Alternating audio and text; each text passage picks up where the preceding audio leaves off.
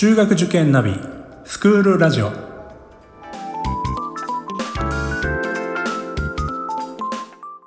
スクールナビゲーターののびるです。この番組は中学受験を目指すご家庭に学校の先生からの生の声や受験に役立つ情報をお届けするラジオです。それでは早速今日の学校の先生よろしくお願いします。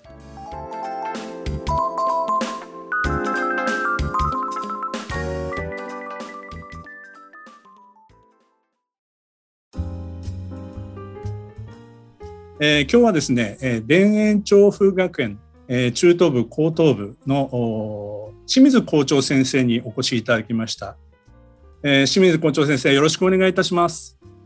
よろしくお願いいたします。えー、校長先生あのまずは自己紹介を簡単にお願いできますでしょうか？はい、えー、皆さんこんにちは。田園調布学園中等部高等部校長の清水と言います私はですね2016年の4月に田園調布学園に教頭としてまいりました。それまでは、えー、と25年近くあの中高一貫の男子校で英語の教員としてそれから教頭として勤務してご縁があって2016年に、えこちらに来まして昨年の4月に校長になりました。よろしくお願いいたします。ありがとうございます。えー、田園調布学園さんのこのポッドキャストの番組何回かに分けて、えー、配信させていただく予定なんですけどもまずはあの校長先生の方からですね、えーまあ、学園の歴史遠隔であったりとか、えーまあ、基本的なお話をまずあのしていただければと思います。よろしくお願いいたします。はい、えー、本校は1926年に創立されました。え学校の場所は東急東横線の田園調布駅からま10分弱の、え住宅街の中にある学校です。あの創立者は西村翔平といいましてもともとは教育者ではなくて日本郵船という会社で外国航路の船長をしておりましたでそして彼が、まあ、当時こうヨーロッパを中心に見て回る中でこれからは教育特に女子の教育が重要であるという認識を持ちましてで日本郵船を退社退職した後に、えー、資材を投げ打って作ったのが本校なんです。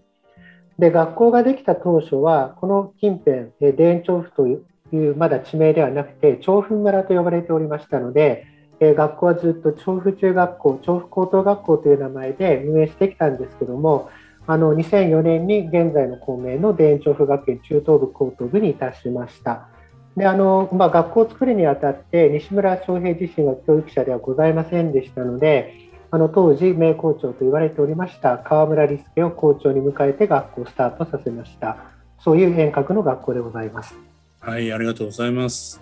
えーと、もうあれですか？あの100年にもうそろそろなる。そうですね。ちょうど今中等部1年生の生徒が高等部3年生になった時に100周年を迎えます。じゃあいよいよ100年目を迎えるにあたっていろいろこう準備もねこれからされていくことになると思いますそうですね。はい。さてあの先生まずはですねあの田園調布学園の、まあ、教育理念それからまああの教育の特色なんかはちょっとお話しいただければと思います。はい。あの見学の精神は、まあ、社が精進といいまして今の自分を乗り越えて一歩前に進んでいく、まあ、そういうこうあの見学の精神を持っているんですね。でこうずっと女子教育でやってきましたけども、まあ、あの昨今非常にこう中等部中学受験の中で、まあ、共学校人気があって女子校ってなかなかこう人気がこう今一つという状況があるんですけどもあの、まあ、私は男子校と女子校と両方を経験しまして、まあ、今の時代だからこそ女子校の意義っていうのがあると感じてるんですね。で香港の生徒たちによく話をするのはまあ、中高6年間の意義っていろいろあると思うんです。で、その中で私はこれから非常に大事なことっていうのは、中高の間に自分と向き合うっていうんですかね、自分はこう何者なんだっていうことをこうちゃんと問い続けていくって、そこが中高6年間の意義だと思うんです。で、その時に、まあ、もう一つ大事なことって、よくその男の子はこうだとか女の子はこうだっていうふうに言いますけどもその自分と向き合う時って一人の人間としてあなたは何者なのですか？っていうそこの問いかけが重要だと思いますから、まあ、当然男子がいない女子だけの学校ですので本当にそのいわゆるそのステレオタイプにこう惑わされることなく自分は何者で社会とどういうふうに関わっていこうっていうことを考えられる学校ですしその自分と向き合うことを大事にしていきたいなと思っております。あの海外に行けば「Who are you?」あなたは何者かとのは当たり前のことだと思いますけども、まあ、なかなか日本の中でそういうふうに意識的にこう自分は自分のこう向き合っていくっていうことなかなか機会がないと思いますので、まあ、そういうのがその多感な時期である中学高あの高校時代にそういったことにあの真剣に考える時間って大事だと思うんですよね。はいそう思います。えーまあ、そういったことの中であの田園調布学園さんが、まあ、大事にしているものといいますかあの教育の柱といいますかそういったものってどういうことになりますでしょうか？あの基本的な考え方はですね体験を重視するっていうことなんですね。でもうこれも私が言うまでもないですけどもこれからどれだけこうネットが進化してバーチャルな世界が当たり前になってもやっぱりその直接体験するっていうことが、まあ、何よりだ大事だと思ってますからそこはあの教育活動の根幹に置きたいなと思っております。はい、あの実際に体験の学習の機会って多いんですよね。そうですね、まあ、教科で言っても例えば理科などだと、まあ、実験の回数は非常に多いですしそれからその外部に出ていくそのフィールドワーク的なこともありますしあの直接こう何かを体験するっていう機会は多い学校だと思います。まあ、ネットでいろんな情報が集められるけどもやっぱり一時情報の大事さっていうのは絶対忘れてはいけない、まあ、そういった意だとは思いますし2回目の配信になるんですけどもあの、えー、土曜プログラムっていうのをあの田園調布学園さんはやられてるんですけど私その講座を見てびっくりしましてこんなに講座があるのかそんな学校あるのかなというふうに もう本当に思いましたあれも本当にこうなんていうんですかねプロの方から教わ教えてもらうっていう本当に貴重な経験になるんじゃないかなと思いましてちょっとあのー、もう先にちょっと収録させていただいたんですけどその現場の先生のお話聞きましたら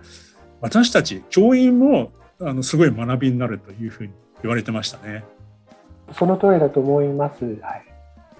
校長先生、それからあの探究の授業に力を入れてらっしゃるというふうに伺ってますけども、そのあたりもちょっとお話しいただければと思います。はい、ありがとうございます。あの来年度から高等学校の学習指導要領が変わって、まあ、日本全国どこでも探究ということが一つこうメインになる教育課程になると思うんですけども、本校でも探究という時間を、えー、と週に1回、中等部1年生から高等部2年生まで入れるんですね。で具体的に探究の時間に何をやるかというのは例えばホームページ等であの詳しくご説明をしているのであのいろんな学校が探究探究って言うと思うんですけども本校の場合何をそのベースに置いてるかってそこだけ少しご説明をできればと思うんですね。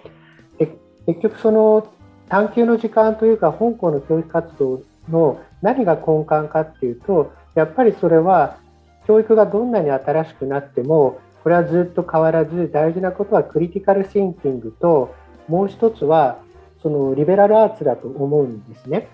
で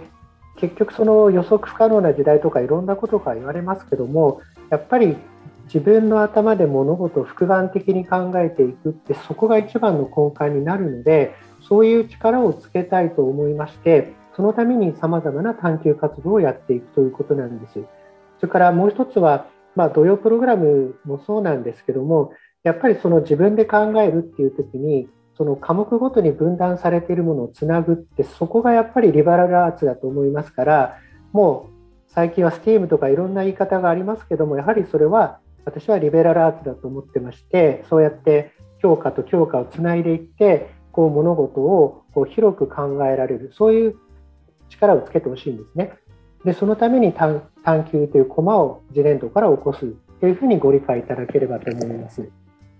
なるほどあのそういったそのリベラルアーツを、まあ、学ぶことによって、まあ、自分が将来どういう方向に行きたいのか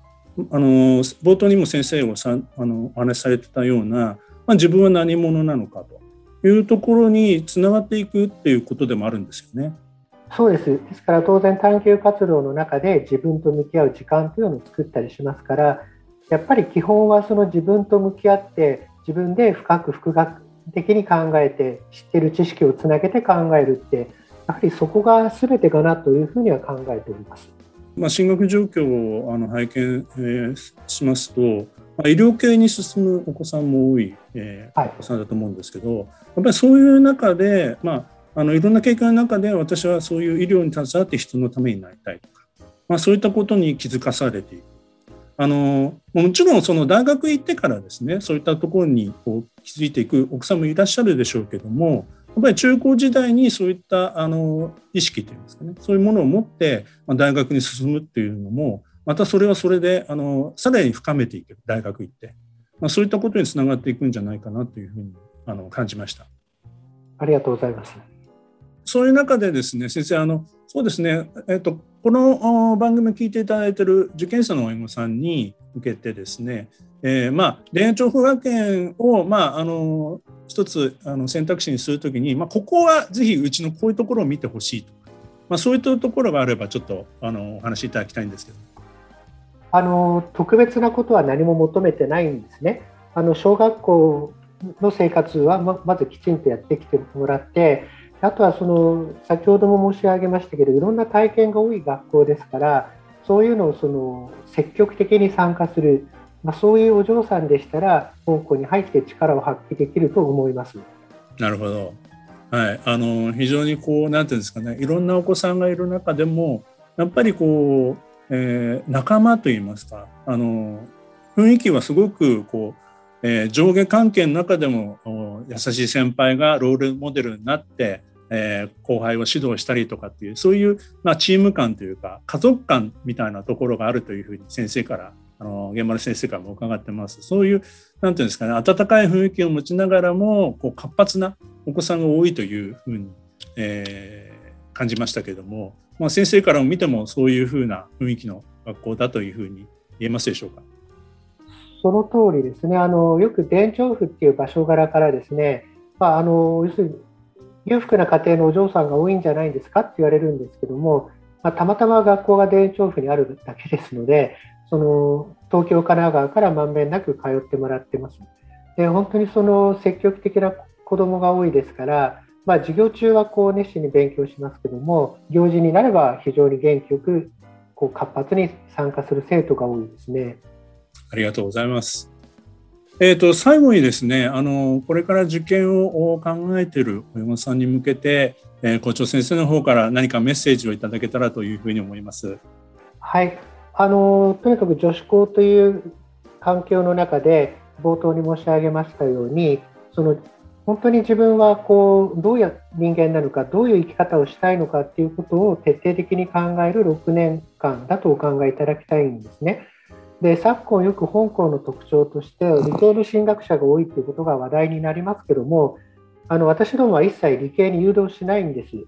要はその小学校の時に理科や算数が苦手であっても中高に入って本当に自分に関心があるのが何なのかってこう突き詰めて考えた時に結果として理系に進学していく生徒が多いですのであのかまあ一言で言うと非常に中高に入ってから可能性が広がる学校だと思いますからそういう意味で、え、本校にはご期待をいただければと思います。ありがとうございました。あのまあ、あのいわゆる進学に向けたお話なんかもあのこの後あの収録をさせていただいて、えーまあ、キャリア教育であったりとかそういったところもまた具体的なお話を伺う予定でおります。えー、ぜひ、えー、これから受験を考えている皆様方、えー、まずホームページなんかもご覧いただいて、また説明会等も足を運んでいただければというふうに思っております。本日はありがとうございました。ありがとうございました。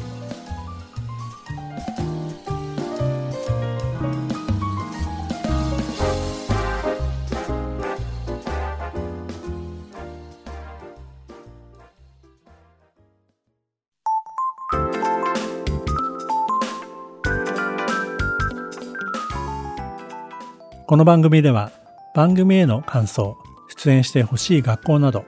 皆様からのお便りをお待ちしています。また、受験に関する質問や相談にもお答えしていきますので、番組の概要欄のリンクや Twitter のダイレクトメールからお気軽にお寄せください。Apple、Amazon、Google、Spotify などの無料のポッドキャストアプリから登録または購読のボタンを押していただくと更新情報が届きますので便利です。それではまたスクールラジオでお会いしましょう。